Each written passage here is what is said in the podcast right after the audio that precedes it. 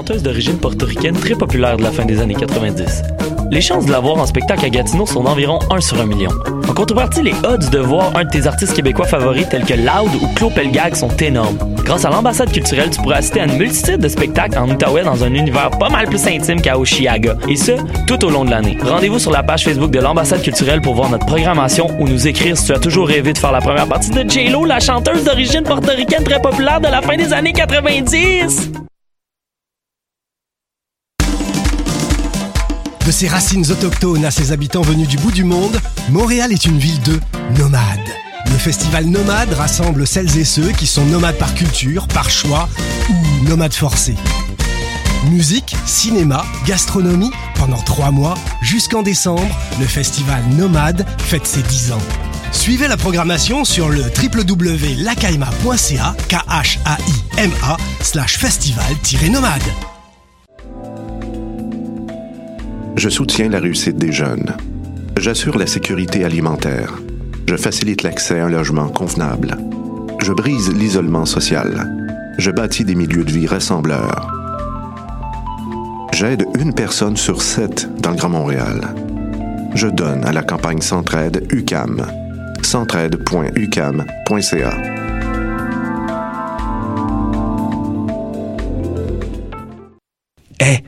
saviez que choc.ca ce n'est pas que du podcast C'est aussi 5 chaînes musicales 24 heures sur 24 pour vous accompagner partout.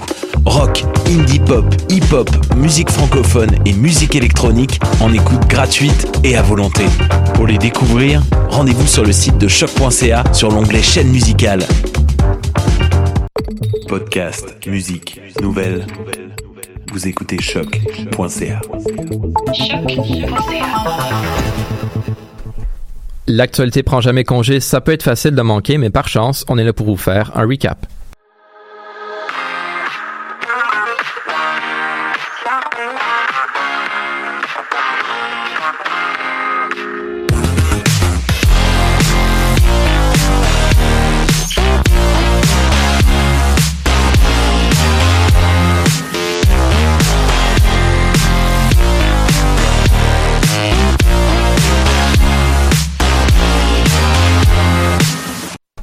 Bonjour tout le monde, bienvenue à cette nouvelle édition du Recap, émission dans laquelle, je vous le rappelle, on se donne pour mission chaque semaine de passer l'actualité au peine fin pour vous faire un petit récapitulatif des nouvelles les plus marquantes des sept derniers jours. Aujourd'hui, je suis accompagné de Nicolas. Bonsoir Florian. Bruno. Bonjour. Tim. Yo. Guillaume. Bonsoir. Laurence. Allô. Et Charles à la régie. Bonjour. Et moi, c'est Florian et je vous annonce qu'on a encore une fois des sujets très intéressants pour vous en cette édition du 5 novembre. On vous parle de Queen, du Sri Lanka, d'El Chapo, mais tout d'abord, nos voisins américains pourraient se réveiller dans un pays bien différent mercredi matin si on peut se fier au sondage qui donne les démocrates vainqueurs aux élections demi-mandat de demain. Mais on sait bien, depuis l'élection de Donald Trump, c'est un peu difficile de s'en tenir juste seulement au sondage. Euh, Tim, tu nous dresses un petit portrait de la situation en vue de demain soir. Oui, Florian. Après que je les ai mentionnés à maintes reprises lors de mes précédentes chroniques, on pense à celles sur Brett Kavanaugh, la fraude de Trump, la caravane des migrants, mais les élections demi-mandat sont à nos portes. C'est-à-dire que demain, c'est-à-dire qu'elles sont demain. Qu'est-ce qui est à l'enjeu? Pourquoi elles sont si importantes cette fois-ci? Est-ce qu'on peut prédire les résultats? Je vais essayer de résumer ça dans les prochaines minutes. On va commencer par un concept qu'on entend de plus en plus parler sur les réseaux sociaux, même dans les médias traditionnels. Le potentiel d'une vague bleue démocrate. Ça ferait du sens parce que historiquement, les élections de mi-mandat vont contre le parti du président au pouvoir, surtout s'il est impopulaire lors d'un premier mandat. Sachant que le taux de satisfaction du président Trump est proche de 40%, on voit que c'est une bonne possibilité. Mais ça va donner quoi dans le réel? Ben, on va se concentrer sur trois points. La Chambre des représentants, le Sénat américain et les postes de gouverneur. C'est un bon signe pour les démocrates pour ce qui est de la Chambre des représentants. Parce que tous les, comme ceux-ci font des mandats de deux ans, les 435 sièges sont disponibles. Selon le site 538, un site qui agglomère et pondère tous les sondages politiques américains, les démocrates ont 7 chances sur 8 de prendre le contrôle de la Chambre des représentants. Sachant, que c'est un des deux paliers du pouvoir législatif aux États-Unis, ça va faire très mal au président Trump, lui qui devrait rendre plus de comptes pour faire avancer son programme. Pour ce qui est du Sénat, par exemple, les républicains peuvent respirer un peu mieux, en, en tout cas en théorie. Parce que toujours selon le site 538, le parti en rouge a 5 chances sur 6 de garder son avantage au Sénat. Simplement parce que les sénateurs ont des mandats de 6 ans, eux. Donc seulement 35 sièges sur 100 sont en jeu lors de cette élection-là. En plus, et c'est ça qui fait probablement le plus mal aux démocrates, c'est que sur les 51 sièges qui appartiennent déjà aux républicains, il y en a 42 qui sont saufs, c'est-à-dire qui font pas partie de ce cycle électoral-là. Donc, même si en théorie, 9 sièges, c'est amplement suffisant pour changer de la majorité, c'est loin d'être fait. On a juste à regarder la course au Texas. Le candidat démocrate Robert Beto O'Rourke a fait des percées immenses contre l'ancien candidat à la présidence Ted Cruz. Mais malgré sa belle campagne et l'impopularité connue et reconnue de son adversaire, il risque tout de même d'arriver à court parce que, encore selon 538, il y a juste une chance sur 5 de remporter la course. On sait que c'est au Texas, mais bon. Et là, en plus, Sachant qu'il y a juste 9 sièges des républicains, il y a les démocrates qui risquent d'en perdre un, assurément en au Dakota du Nord, mais ça, c'est une autre histoire. Pour ce qui est des gouverneurs, les démocrates ont des gouverneurs dans 16 États en ce moment. Ce chiffre pourrait grimper à 24 après l'élection de mardi si on se fie au dernier sondage. Si souvent les gouverneurs ont un impact assez faible sur les décisions fédérales, ça pourrait être différent ce, coup-ci. Parce que les gouverneurs qui vont être en poste après l'élection de mardi vont contrôler le recensement américain de 2020 et les décisions prises à la suite de recensement-là. Comme par exemple délimiter les districts électoraux pour se donner un avantage ou les réparer en parenthèse parce que l'autre parti auparavant s'en était donné un, blablabla. Bla, bla. Bref, ça pourrait avoir un impact immense pour les élections dans le futur. Puis je veux pas oublier non plus les procureurs en chef des États, parce qu'aux États-Unis, on trouve que c'est une bien bonne idée que le judiciaire soit élu par la population et qu'il fasse partie des partis politiques. Ce que ça change, c'est que les procureurs d'un parti aident le gouvernement à Washington et ceux de l'autre le poursuivent pour limiter les dégâts ou nuire au président en place un très beau système. Je sais pas ce que vous en pensez là, mais ben, c'est ça qui a permis, entre autres, euh, de freiner le fameux décret sur l'immigration. Je pense. C'est ce qui a permis de freiner des fois les décrets sur l'immigration controversés de Trump. Donc sur certains points humains, ça a des bonnes choses. Mais c'est ce qui a aussi permis à certains républicains, quand c'était Obama à la fin de son mandat, de lui mettre des bâtons dans les roues. Donc, euh, à la base, peu importe où ce que tu es sur la sphère politique, c'est, moi, à mon avis, pas un très bon système. Mais peu importe, on s'égare. Tout ça peut arriver demain. Mais comme dans toute bonne élection, ça va dépendre de qui qui va se présenter pour voter. Parce qu'on le sait très bien, Mme Clinton avait 90% des chances de gagner la présidence en 2016. On a vu ce que ça a donné, donc on verra les résultats connus cette semaine. Absolument, une soirée euh, pleine de rebondissements qui s'annonce plein de serrées. Euh, définitivement, il y en a qui vont passer une nuit blanche, mais ça va être pour le meilleur des, des pour le pour pour le meilleur des cas. Pour le meilleur. pour le pire.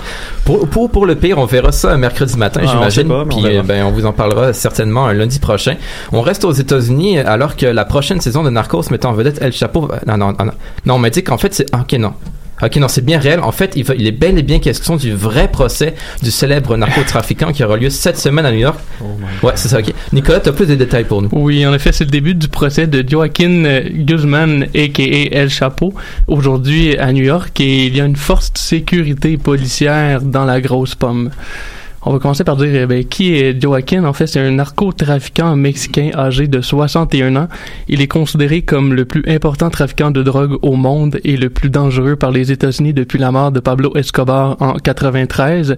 Il dirige le cartel de Sinaloa, l'une des plus grandes organisations criminelles de la planète.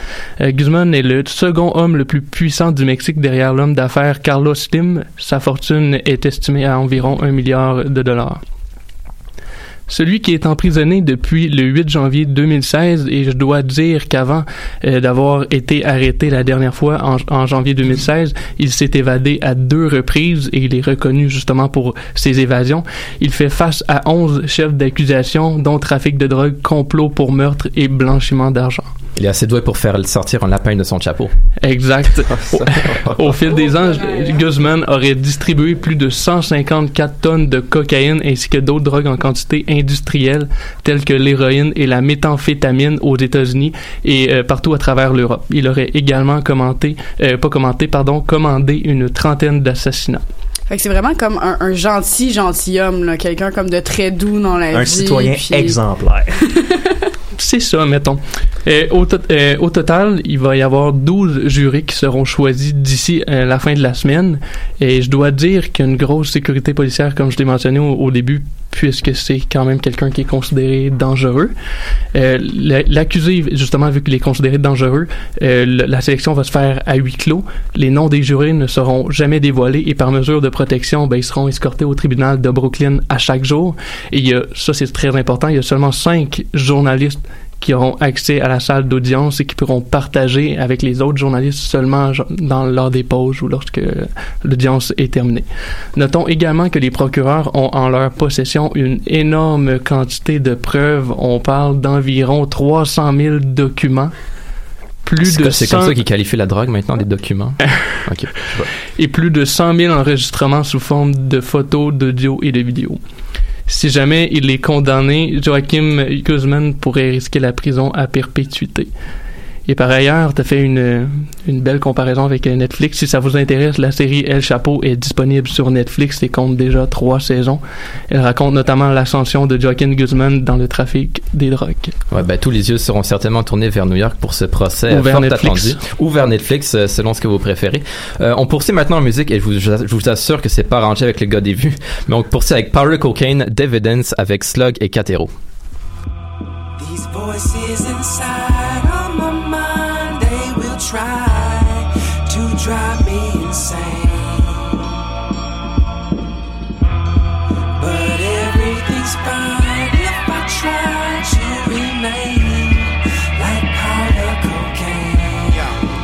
fine like powder cocaine, and that's a hell of a drug, and that's a hell of a saying. They need elephant trunks to get it off of the plate. I wanna better myself, they wanna dwell in the pain. I wanna better my health, no umbrella for rain, and that's a hell of a bug. I wanna live in my dreams, got an ocean in mind, they wanna settle for streams.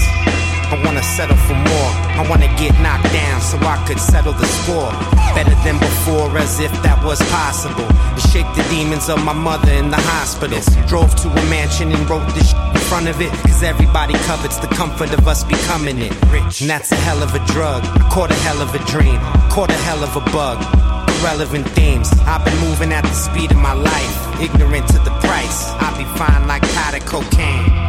These voices inside try to drive me insane. But everything's fine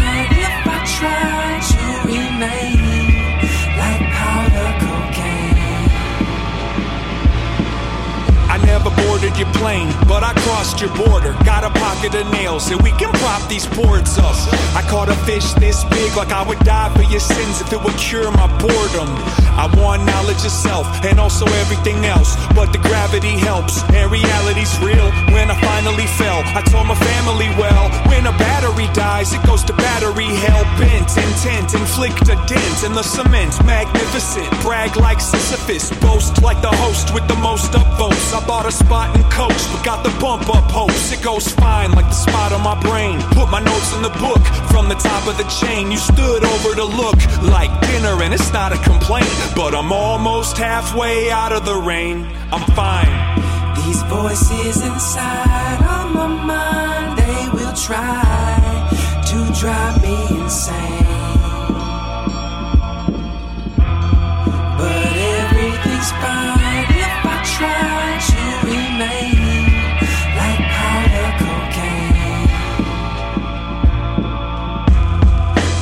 voices inside of my mind, they will try to drive me insane. But everything's fine if I try to remain like powder. On est de retour au recap. On va maintenant parler d'économie avec Charles qui nous fait son fameux récap économique. Normalement, une grosse nouvelle sur euh, Rona qui est tombée ce matin. Tu as plus de détails pour nous? Ben oui, justement, alors qu'on a appris ce matin que 24 magasins Rona, dont 9 au Québec, seront fermés d'ici la fin du mois de janvier prochain dans le cadre d'une restructuration du côté du géant américain Lowe's, qui s'est porté acquéreur du fleuron québécois en février 2016. Le tout a été annoncé dans un communiqué publié ce matin, alors que la compagnie a affirmé que, que les magasins ciblés par ces fermetures étaient sous-performants. Ceux-ci sont les succursales de Saint-Clotilde, d'Iberville, de l'Assomption, de Granby, de Sainte-Rose, de Rivière-des-Prairies, de Rouen-Noranda, d'Ange-Gardien et de Saint-Elzéar. Outre les neuf fermetures au Québec, il y en a neuf autres en Ontario, six à Terre-Neuve, euh, Terre-Neuve et Labrador, pardon, deux en Alberta et une en Colombie-Britannique. Ils fermeront également deux sièges sociaux région- régionaux et deux usines. Notons que le nombre d'emplois qui seront perdus n'ont pas été précisés dans le communiqué, puis les fermetures représentent se- seulement 3% euh, de la superficie du marché du géant de la rénovation. Ensuite, autre grosse nouvelle, alors que la Cour suprême du Canada a finalement tranché dans le dossier d'Hydro-Québec Churchill Falls au Labrador, déclarant qu'un contrat signé ne peut être changé, même si un parti considère qu'après plusieurs années, le tout n'est pas juste. Le contrat, qui permettait en 1969 à Hydro-Québec d'acheter une grande partie de l'électricité produite par la centrale construite sur le fleuve Churchill. Donc, juste brièvement, ce que ça fait, c'est que euh, Hydro-Québec avait accès à des prix réduits euh, à l'électricité produite et la revendait ensuite à un prix plus cher. Puis ce que ça l'a fait, ça, c'est que Hydro-Québec a permis d'accumuler 28 milliards de dollars jusqu'à présent, tandis que Terre-Neuve et Labrador ont seulement eu 2 milliards de dollars. Donc, on s'entend qu'Hydro-Québec a largement gagné euh, dans cette entente-là. C'est ça que, justement, Churchill dénonçait euh, devant la Cour suprême. Euh, le ministre Jonathan Julien s'est dit très satisfait par la décision, ajoutant que la fin de cette bataille judiciaire permettra aux deux provinces de travailler sur d'autres dossiers ensemble. Bon, brièvement, c'est ma dernière nouvelle. Euh, je sais qu'on a plusieurs adeptes de jeux vidéo dans ce studio. Je sais pas de quoi tu parles. Ouais, c'est ça. Aucune idée. Aucune idée non plus. Ouais, ça. Surtout toi, Nick, je sais que tu vas être content de ce que je vais dire. Eh bien, la presse a appris cette semaine que le développeur américain Epic Games s'est installé à Montréal dans une tour à bureau sur l'avenue McGill College. Notons qu'il s'agit du développeur derrière le jeu Fortnite, qui est présentement le jeu le plus populaire au monde. Il s'agira du studio le plus important de la compagnie avec celui de Cary en Caroline du Sud, car les deux travaillent sur plusieurs projets du développeur, autant du côté de Fortnite que du logiciel Unreal Engine, Unreal Engine 4, qui est utilisé notamment pour l'animation, pour les jeux vidéo tout autant. On pourrait, on pourrait considérer ça comme un studio complet, puisque c'est ça, comme je vous dis, il y en a seulement deux, dont un en Caroline du Sud. Euh, un petit studio était déjà installé à Montréal depuis maintenant un an et les 25 employés, ben dans le fond, le studio était utilisé simplement pour l'animation. Puis les 25 employés qui ont déménagé cette semaine dans le nouveau, mais le nombre d'employés qui seront engagés dans les, prochains, dans les prochaines semaines, mois, euh, reste toujours à déterminer par la compagnie américaine. C'est tout pour mon récap économique. Merci beaucoup pour ce récap, Charles. Euh, ouais, Montréal qui qui renforce, euh, ra- raffermit sa position sur l'échiquier des jeux de l'industrie du jeu vidéo euh, mondial. Euh, un un parti plus euh, en politique maintenant, un parti qui qui devrait raffermir sa position dans l'échiquier Montréal ben, canadien plutôt, c'est le bloc québécois qui est en difficulté ces dernières années. Il y a des rumeurs de refonte qui courent ces temps-ci. Nicolas, est-ce que le bloc sera en mesure de se reconstruire? Ben justement, euh, depuis la démission de Martine Ouellette du Bloc québécois le 11 juillet, euh, juin dernier, pardon, c'est Mario Beaulieu qui occupe l'intérim de la direction du Bloc et ce dernier a annoncé la refonte euh, du parti au cours des prochains mois ce matin. Cette refonte survient après qu'une crise ait frappé le Bloc durant, je dirais, la, la bonne première moitié de 2018 et qui a mené un vote de confiance ouvert aux membres du parti le 3 juin dernier. Martine Ouellette a seulement récolté 32% des suffrages en sa faveur, ce qui a mené à sa démission quelques jours plus tard. Et on peut dire que depuis le deuxième départ politique de Gilles Duceppe, le Bloc ne semble pas être en mesure de trouver ses repères. Rappelons que depuis les élections fédérales de mai 2011, le Bloc québécois est en chute libre au Québec. En effet, le Parti souverainiste a obtenu un faible pourcentage de 23,4% des voix des Québécois en 2011 et 19,3% en 2015. Ainsi, depuis les élections de 2011, le Bloc n'est plus reconnu comme étant un parti officiel, ce qui engendre des difficultés financières. Évidemment, ben, tout cela nous rappelle la, vague orange au Québec du nouveau Parti démocratique, le NPD, qui euh, à l'époque était mené par son chef euh, Jack Layton. L'avenir euh, du bloc maintenant, le prochain congrès euh, du bloc québécois aura lieu en février prochain et plusieurs choses risquent de changer au sein du parti. En effet, les, jeunes militants du bloc québécois soutiennent depuis plusieurs mois euh, que la refonte du parti est nécessaire afin d'aller de l'avant. Les belles années du parti maintenant sont, sont très loin derrière et la question du changement de nom et du logo du parti commence à circuler de plus en plus. La reprise des travaux parlementaires en septembre a permis de réunir les députés bloquistes qui, au cours des prochains mois, vont euh, accentuer euh, leurs efforts sur la refonte du parti qui permettra à, tous de se concentrer sur les priorités politiques, le fonctionnement du parti, ainsi que le programme électoral en vue des élections de 2019. Par ailleurs, euh, ce matin, euh, Martin Beaulieu a lancé un appel à tous. Il souhaite que tous ceux qui ont voté pour le Parti québécois au Québec solidaire aux élections provinciales du 1er octobre euh, se rallient sous le, sous le bloc. Alors, qui sera le prochain chef? Eh bien, c'est difficile à dire. Avec le congrès qui arrive en février, on devrait s'attendre à une course à la chefferie là, début janvier qui devrait se terminer peut-être en, en février-mars. Mais qui sera le prochain chef? Est-ce que c'est Jean-François Lisée, Jean-Martin Hossan? Peut-être un autre nom qu'on ne connaît pas pour l'instant. C'est difficile à dire, mais ça reste à suivre. D'accord, on va suivre ça. Des discussions euh, endiablées qui s'annoncent pour les membres du, du bloc québécois. Pour le moment, on poursuit en musique avec Cheap Talk de Death from Above 1979.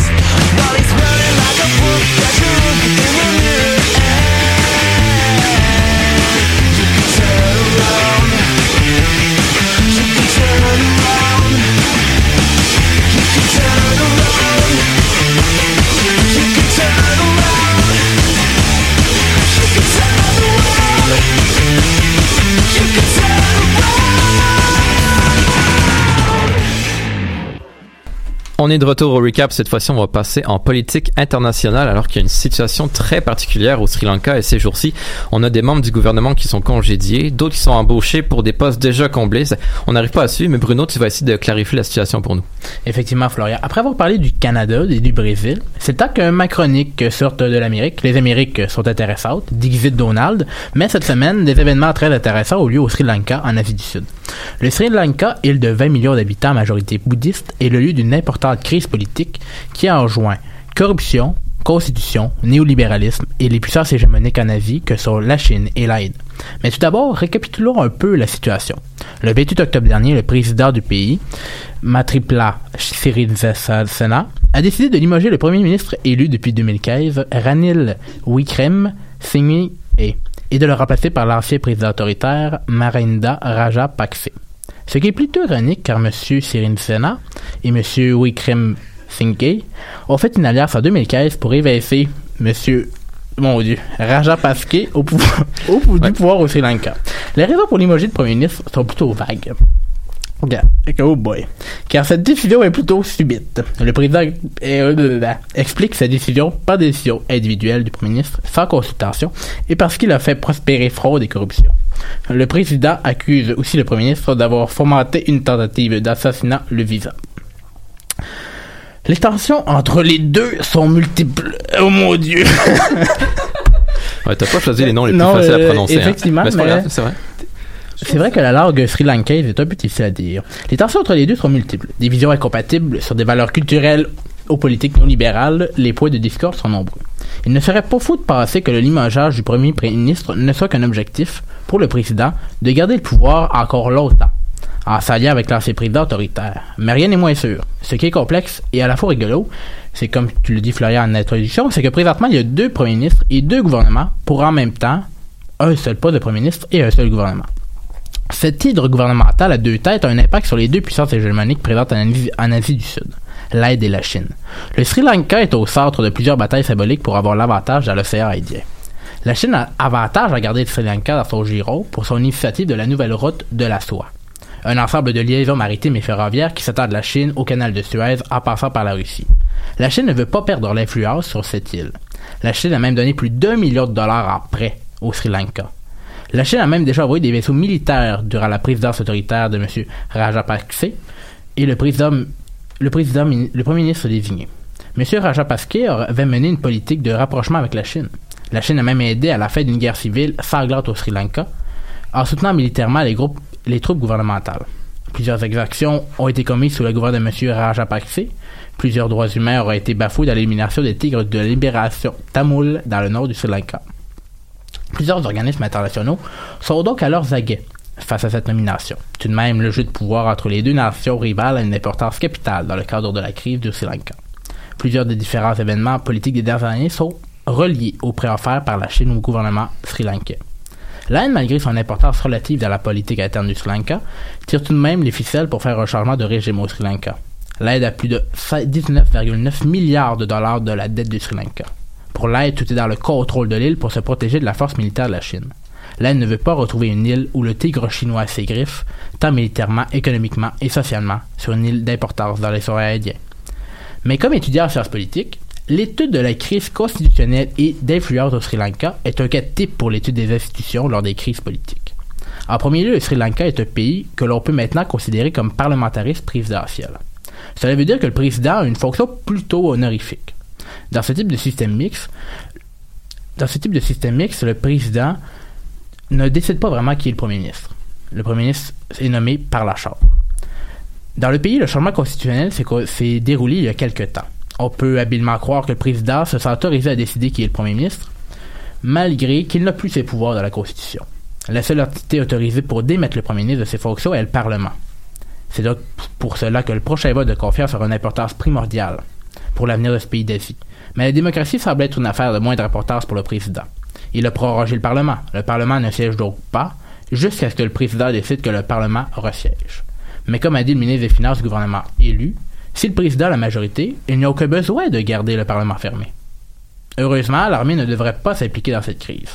Mais cette crise est fascinante à plusieurs points de vue, Florian, pour n'importe quel chercheur et surtout pour prononcer les noms. Ouais, une ouais, surtout. Mais moi, j'ai besoin qu'on applaudisse Ouais, un ouais. petit peu parce que Bien, pour vrai, c'était. euh, Bien joué. C'était comme du Claude. Gauvreau, mais genre de Sciences Po. C'était Ouais. incroyable. J'adore ça. C'était très ouais. poétique. Ouais. Merci, merci. Ben, ça tombe bien que tu parles de Claude Gauvreau. On va justement poursuivre en culture avec toi, ma chère Laurence. Tu nous fais un petit récap culturel de la semaine. Eh ben, j'avais oublié que c'était à mon tour, mais écoute, je suis Mais prête, voilà, je suis bienvenue, tout on, est au recap aujourd'hui. Ben Euh, oui, mais des fois, ça me prend du temps. hein, comme c'était moi, l'heure de plus, là, ça m'a Ah ouais, hein? chamboulé. Je sais pas qu'est-ce qui se passe. Ben oui, en fait, je pense que ça va être ma plus courte culturelle à ce jour. En plus, les amis, j'espère que vous êtes contents. Euh, tout d'abord, je vous parle euh, de documentaire parce que c'est une des grandes passions de ma vie. Puis qu'est-ce qui se passe? Pas en direct de cette semaine Ben du 8 au 18 novembre, ce sont les rencontres internationales du documentaire de Montréal. Donc j'ai vraiment très très très hâte. Ça commence ce jeudi pour ceux qui suivent leur calendrier comme il faut. C'est donc un des plus grands rendez-vous du documentaire au Québec. C'est la 21e édition de cet événement qui fait la promotion du cinéma d'auteur documentaire. On parle d'une programmation de 157 films qui proviennent de plus de 45 pays différents. Sérieusement, c'est un événement vraiment d'envergure. On compte parmi euh, l'édition de cette année 25 premières mondiales, 51 premières québécoises. C'est quand même vraiment beaucoup. En tout, c'est 71 euh, films québécois et canadiens qui vont être à l'honneur, ce qui est quand même vraiment pas rien. Euh, L'Office national du film du Canada, l'ONF, est bien à l'honneur aussi cette année. Donc, neuf, euh, neuf, pardon, neuf, neuf œuvres présentées durant les dix jours que durent les RIDM, sept documentaires, un court-métrage d'animation et une œuvre immersive en réalité virtuelle. Ça, ça m'a appelé. Comme c'est sûr que je vais aller voir ça. Je trouve ça vraiment funky. Euh, également, durant les dix jours de l'événement, en fait, euh, dans les dernières soirées, il y a 11 prix qui vont être décernés aux documentaires gagnants de la sélection 2018. Parmi eux, il y a prix du public, naturellement, euh, meilleur espoir Québec-Canada. Il y a aussi le prix des étudiants que je trouvais vraiment intéressant. En fait, donc, euh, parmi les cégeps participants, les étudiants vont choisir un film de compétition nationale qui, une fois qu'il va avoir remporté le prix, va entamer une tournée dans les cégeps participants pour justement familiariser les jeunes à ce genre cinématographique-là. Puis il y a aussi, surprise, le prix des détenus. UES quand même, les détenues femmes. Donc cinq résidentes du seul pénitencier euh, fédéral pour femmes au Québec, c'est-à-dire l'établissement Joliette, donc qui se regroupent, ont à faire une petite programmation euh, des documentaires de l'année, puis il y en élise un. Comme ça. Je trouve ça vraiment super beau comme forme de ré- comme de réinsertion culturelle, si on peut dire. C'est c'est quand même bien faire ça. Euh, personnellement, je suis même allée voir moi-même en première euh, le film Première solitude de la réalisatrice Claire Simon. Vous pourrez d'ailleurs lire ma critique sur choc.ca lors de la prochaine fin de semaine. Hmm. J'espère que vous serez là. Puis, euh, ce que je trouvais aussi super le fun, c'est qu'il y a des rabais pour les étudiants, comme vraiment des prix fort intéressants pour les pauvres que nous sommes. Donc, euh, je pense que c'est moins de 10 dollars pour aller voir comme un ou plusieurs documentaires. Soyez avertis cependant, chers petits cocos, soyez à l'écoute. Les documentaires se présentent sous toutes les formes et tous les formats. Donc, faut vraiment bien vérifier la longueur du film que vous choisissez des fois, parce que 7 minutes, ça peut être un peu court quand on paye 10 dollars, comme certaines personnes pourraient dire. Hashtag certaines de mes ex-fréquentations. Donc, ça ne regarde pas, ça. ben oui, mais j'essayais d'être drôle. Bon, oh ben, là tu m'insultes un peu. un petit gossip aussi au recap. Mais bon, donc je préfère, je préfère aussi rappeler que toute la programmation est disponible en ligne, puis ça commence ce jeudi. Maintenant, on se transporte un petit peu du côté de la musique. Euh, C'est l'événement Coup de cœur francophone qui bat son plein en ce moment même, les amis. Ça débutait le 1er novembre dernier. Nous sommes donc vraiment en plein milieu des festivités. Une programmation, encore une fois, très, très, très, très riche. Il y a beaucoup d'artistes qui en profitent pour lancer un nouvel album ou entreprendre une tournée. On parle notamment de Qualité Motel. En ce moment, ce groupe-là, c'est comme mon éclaircie dans la grisaille de l'automne. Honnêtement, c'est à découvrir absolument. C'est un album incroyable qu'ils viennent de lancer. On a aussi Zachary Bad Boy, euh, genre Zachary Richard, notre beau bad boy acadien. On pense aussi à Fanny Bloom, Vilain Pingouin, Philippe B. Il y en a vraiment de tout, pour tous les goûts. Il y a également des artistes internationaux, donc c'est pas juste des produits fièrement québécois. Si jamais il y a des artistes français qui vous intéressent, peut-être qu'ils vont se retrouver dans cette programmation-là. Naturellement, samedi prochain, soit le 10, c'est la soirée des lauréats du concours Ma première place des arts. Si je me souviens bien, c'est la 24 édi- 24e édition du concours, donc de cette grande opportunité pour les jeunes artistes de monter sur scène et de se faire découvrir à la grande salle mythique de la place des arts. Donc une fois de plus, je vous invite, il y a vraiment beaucoup de spectacles pour tous les goûts. N'hésitez pas à y aller, des fois ça fait du bien. Et finalement, pardonnez-moi, ça m'émeut juste d'en parler. Un nouveau disque pour les trois accords. Étiez-vous prêts à ça? Intitulé Beaucoup de plaisir. Leur sixième album, donc, a été lan- lancé vendredi dernier. Euh, pas de balade dans ce nouvel opus-là, qui en, pour le groupe qui entame euh, quand même sa vingtaine professionnellement. C'est quand même vraiment très gros. Un album très, très, très très très dansant. On se rapproche beaucoup plus euh, mélodiquement de leur album J'aime ta grand-mère qui est sorti en 2012. Puis oui, ça fait déjà six ans que cette tune là nous fait penser différemment à nos grands-parents, n'est-ce pas? Je vous Non, regarde non, autour de la non, table. Je l'ai tous vu dans vos yeux. Vous êtes tous coupables. Ça non plus, ça nous regardait pas. hein. Donc, pas de c'est- projection ici. C'est un album vraiment, vraiment très festif euh, qui a été conçu un petit peu spontanément, ce qui a semblé comme garder la joie de vivre à l'avant-plan de la création de l'opus. Il y a étonnamment pas de ligne directrice à part, comme j'ai dit, joie de vivre, euh, plaisir, je dirais même, contrairement aux albums précédents, beaucoup de pièces diverses qui ont comme aucun lien l'une comme avec l'autre. Ça en fait un, album un petit peu éparpillé à mon avis, mais qui est tout de même à découvrir. Euh, je trouve que ça fait, ça met un petit peu d'étincelle dans le mois de novembre euh, qui s'annonce très mouillasseux. Euh, M'excusez, c'est la deuxième fois que je nomme dans ma critique, mais je pense que j'ai la déprime saisonnière un petit peu facile. Mais savez-vous? J'ai trouvé un remède à ce fléau porté par la brise glaciale qui se faufile sous les pulls de laine, c'est-à-dire un mélange purement drummondvillois, poutine et trois accords, ça te guérit de presque tout. Bon, on va voir si ça marche. On va justement poursuivre en musique avec Hawaïen des trois accords, justement.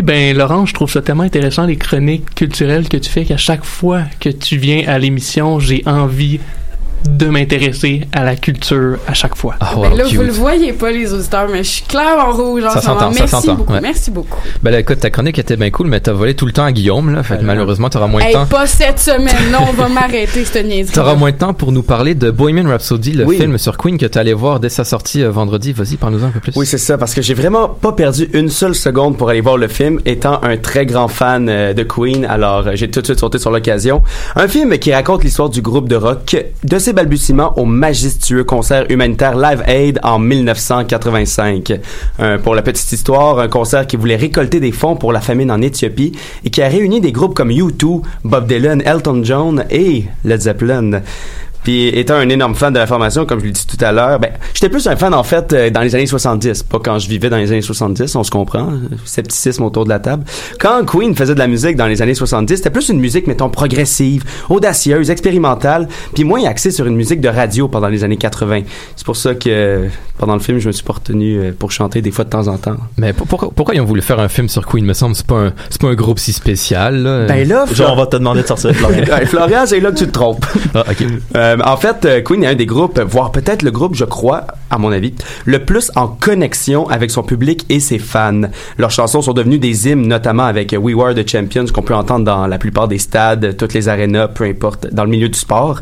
Puis aussi, comme le film l'illustre, la chanson We Will Rock You, une chanson où les musiciens deviennent le public. Parce que c'est très simple, c'est simplement poum poum pa poum poum pa. Ah ben voilà.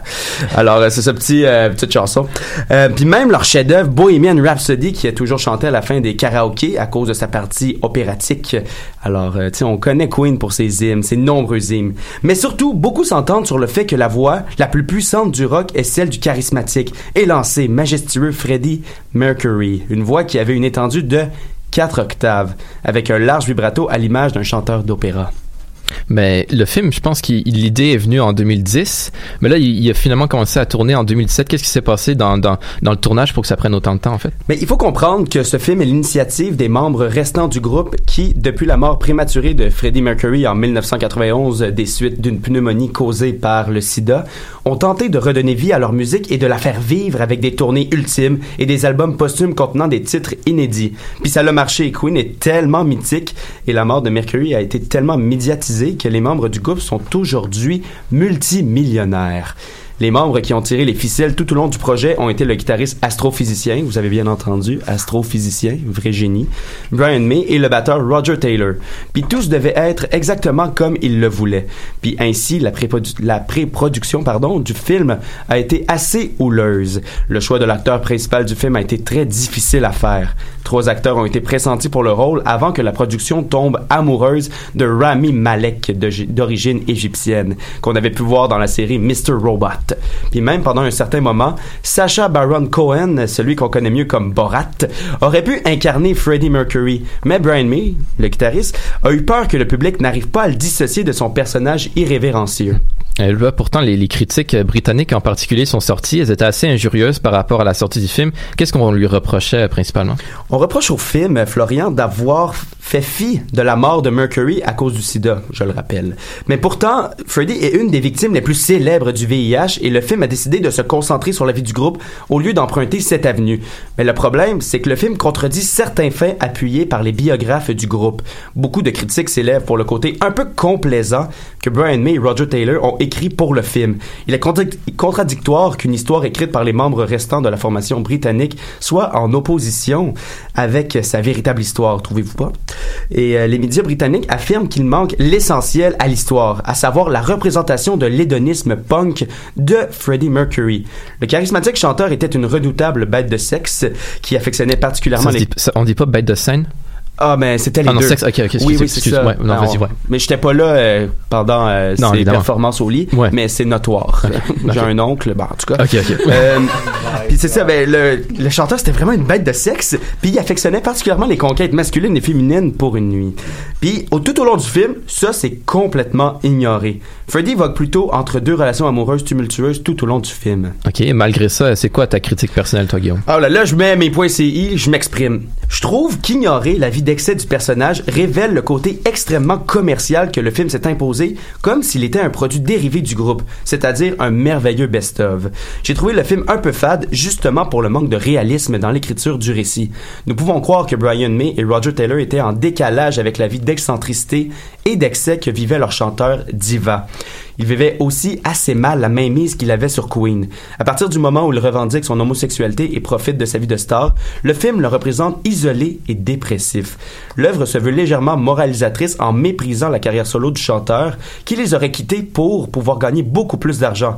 Des millions, là. un gros contrat. Mais Tout cela est faux, complètement faux. Les autres membres du groupe avaient déjà produit des albums solo des années avant Freddie. Mais néanmoins, dans le film, c'est complètement ignoré cet aspect-là. Alors bref, je citais le magazine français Les Inrecuptibles, pas incorruptibles, c'est ça le jeu de mots, Inrecuptibles, qui rejoint beaucoup ma pensée. Je cite Bohemian Rhapsody est un film sur les rancœurs de Brian May et Roger Taylor, sur leur intérêt commercial à faire revivre un fantôme qu'ils ont pourtant jalousé, plutôt qu'un film à la gloire, la gloire de Freddy. Et je me permets pour terminer cette chronique un petit post-scriptum euh, oral. Écoutez la chanson, tout le monde, euh, en arrivant à la maison, écoutez la chanson de Prophet Song, qui représente, à mon avis, un canon magnifique exécuté par Freddie Mercury seul. Une chanson pas assez connue qui pourrait gagner en popularité dans les karaokés. On va bien avoir ça en tête euh, ce soir. Et puis, ben, si vous voulez avoir le film, n'oubliez pas ce que euh, Guillaume vient vous expliquer justement sur la véracité des faits qui y sont exposés. On va maintenant poursuivre en sport. On a eu le récap économique, le récap culturel. Maintenant, c'est temps du récap sportif avec Julien. Exactement, Florian. Il y avait encore euh, beaucoup d'actions en fin de semaine dans le merveilleux monde du sport. Je vais vous faire un petit résumé. Euh, premièrement, on va se diriger plus à l'échelle locale, donc les Canadiens. Ils affrontaient le Lightning de Tampa Bay en fin de semaine, donc malgré le fait que le premier rang de la division Atlantique était en jeu, mais le Canadien s'est incliné 4 à 1 face au Lightning de Tampa Bay samedi soir dernier. Euh, ça a commencé quand même sur le chapeau de roue, faut dire, avec un but de Max Domi, son septième déjà de la saison, après seulement 58 secondes de jeu. Donc là, on s'attendait vraiment à un autre euh, fort match de l'attaque des Canadiens, mais malheureusement, ça s'est avéré être le seul but du match pour le CH. Euh, de l'autre côté, il y a eu quatre buts sans riposte du Lightning, venant des mains de Steven Stamkos deux fois, JT Miller, et aussi du Québécois Yannick Gourde, qui, on vous le rappelle, il n'y a pas si longtemps, a signé un lucratif contrat d'un peu plus de 30 millions. C'est juste moi où, euh, pendant ce match-là, euh, Vasilevski a mis son empreinte, veut, veut pas. là. Le Canadien a pas si mal joué, si j'ai bien compris, mais... Non, non, non, c'est ça. Le Canadien a quand même bien joué, là, faut le dire. C'était un. Malgré le résultat, c'était un match euh, assez serré, là. On parle de 36 tirs euh, pour le Lightning et 35 pour le Canadien. Donc, on n'a pas été dominé à ce point de vue-là. C'est juste que le Lightning a été euh, plus opportuniste que le Canadien, c'est ça qu'il faut dire. Euh, ça, va être- ça va être une semaine très chargée pour les hommes de Claude Julien et ça commence ce soir. On a quatre matchs dans les six prochains, prochains jours. Ce soir contre les Islanders à Brooklyn.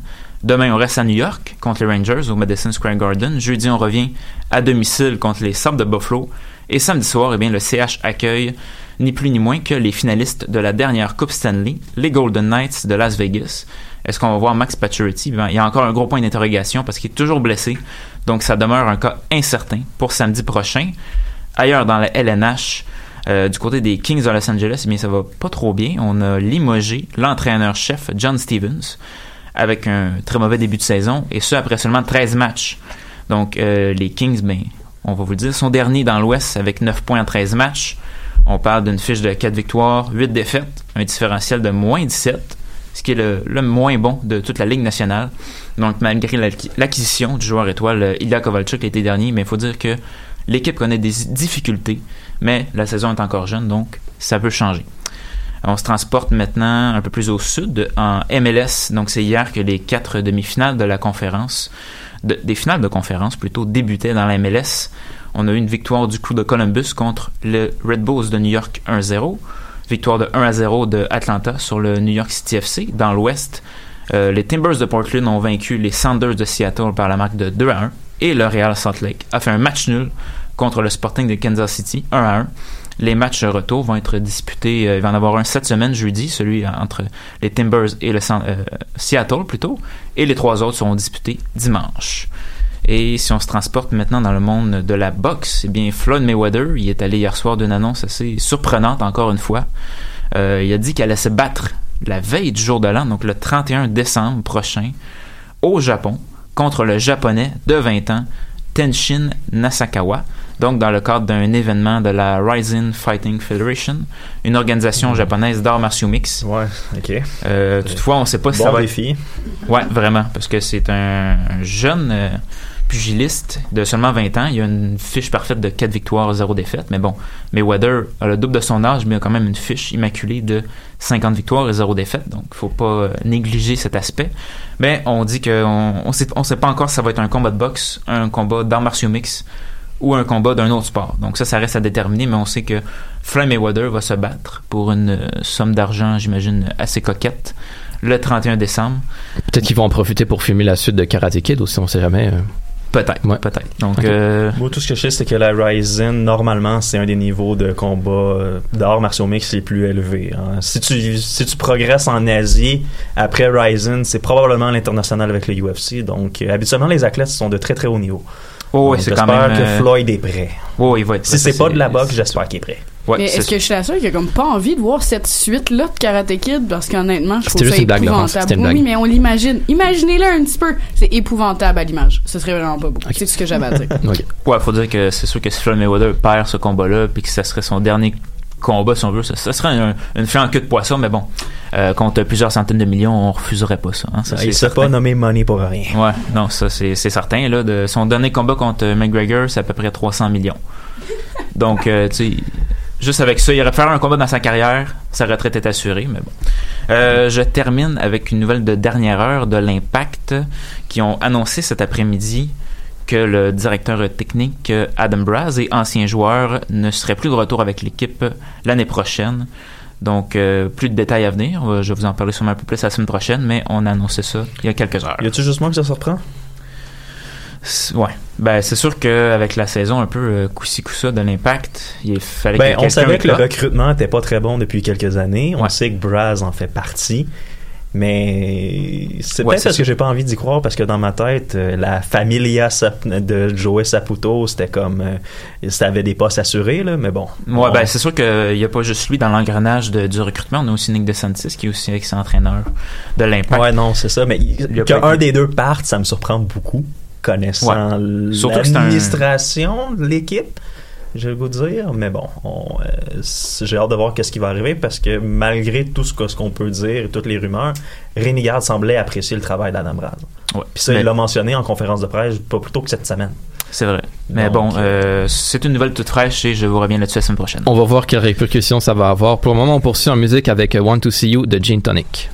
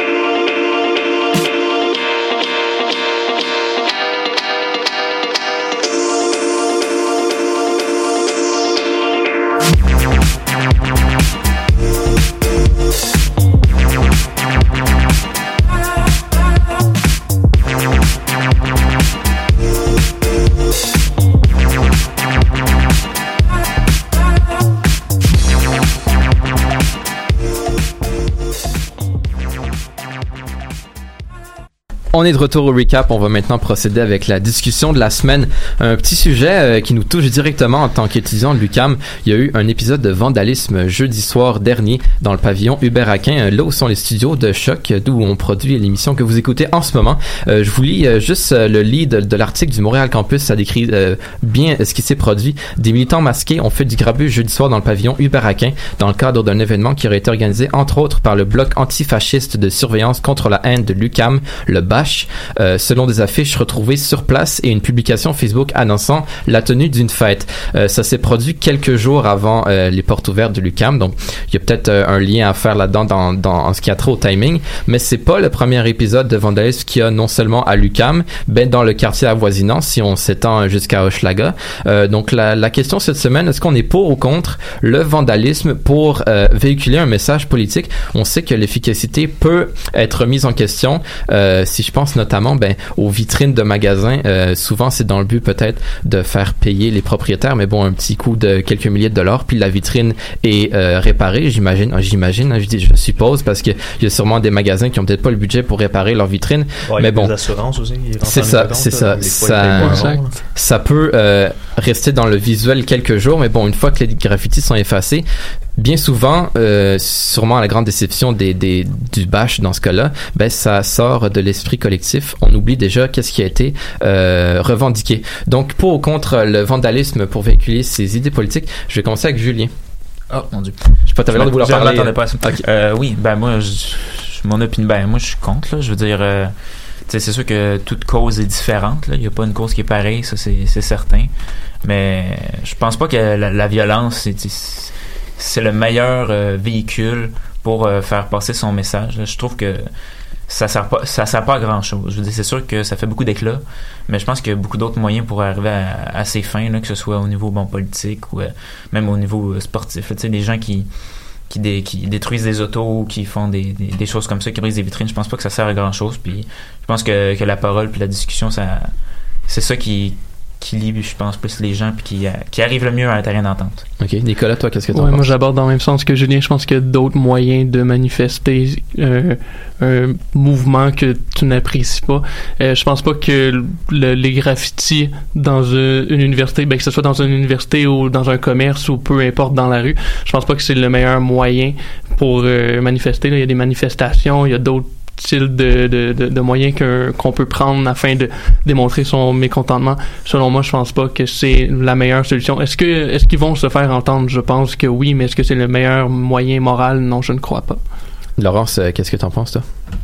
Ben, tout d'abord, je pense qu'il faut quand même spécifier que, par exemple, des vitrines brisées puis des graffitis dans une université, ça n'a pas la même teneur, là. On s'entend des voitures renversées ou des graffitis sur un mur, on s'entend que c'est quand même vraiment pas la même chose. Ça demeure du vandalisme, mais ça n'a pas la même teneur.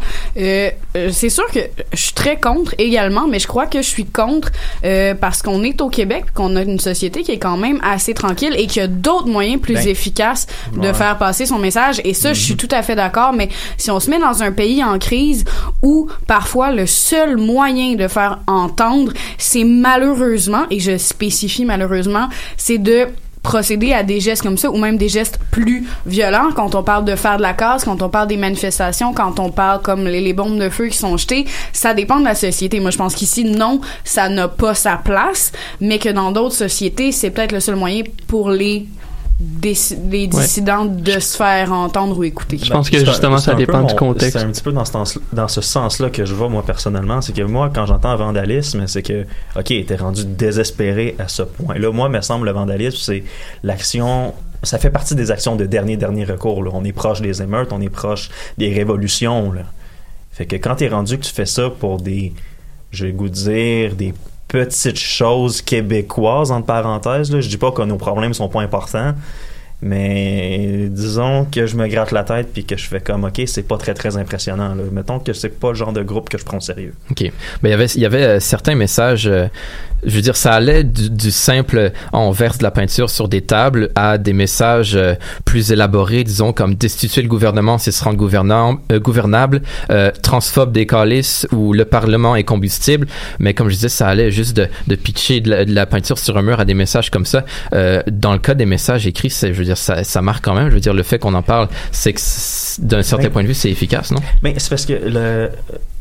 C'est le bash, c'est- le bash qui a fait ça, mais c'est parce que moi, ce que je comprends pas, c'est que on, d'un bord, on est en train de dire, on dit que les groupes qui ont pas de bon sens, comme Atalante, La Meute, puis tout ça, c'est des pas bons, puis souvent, ils vont faire des affaires de même. Tu sais, je me rappelle plus c'est lequel qui est allé rentrer dans les locaux de Vice pour foutre la- le bordel. là. Je pense Je pense que c'était à Talente, Je pense que c'était. Talente, hein, mais c'est ça, ça avait, tout le monde avait dit que ça avait aucun sens.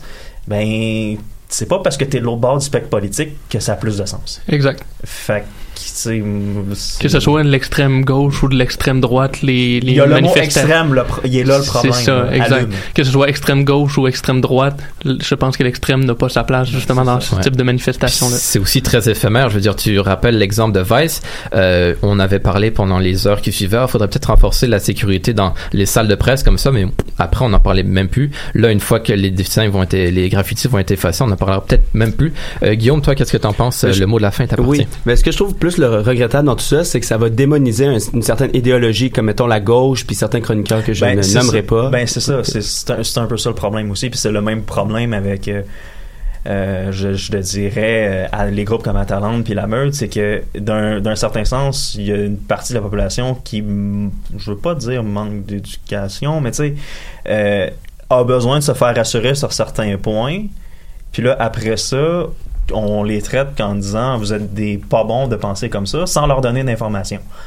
Fait que, ouais, ok. C'est Ouais. un gros débat. C'est c'est beaucoup plus large, mais généralement, quand on est rendu à faire du vandalisme et aller dans l'extrême, euh, on perd la bataille, puis on se- c'est inutile. Ouais, on perd cette bataille, mais ça veut pas dire que la guerre est perdue et ça vaut quand même la peine de, se- de se battre, pour pour ce qu'on pense. Euh, ben, le Bash est un groupe qui, qui le prouve.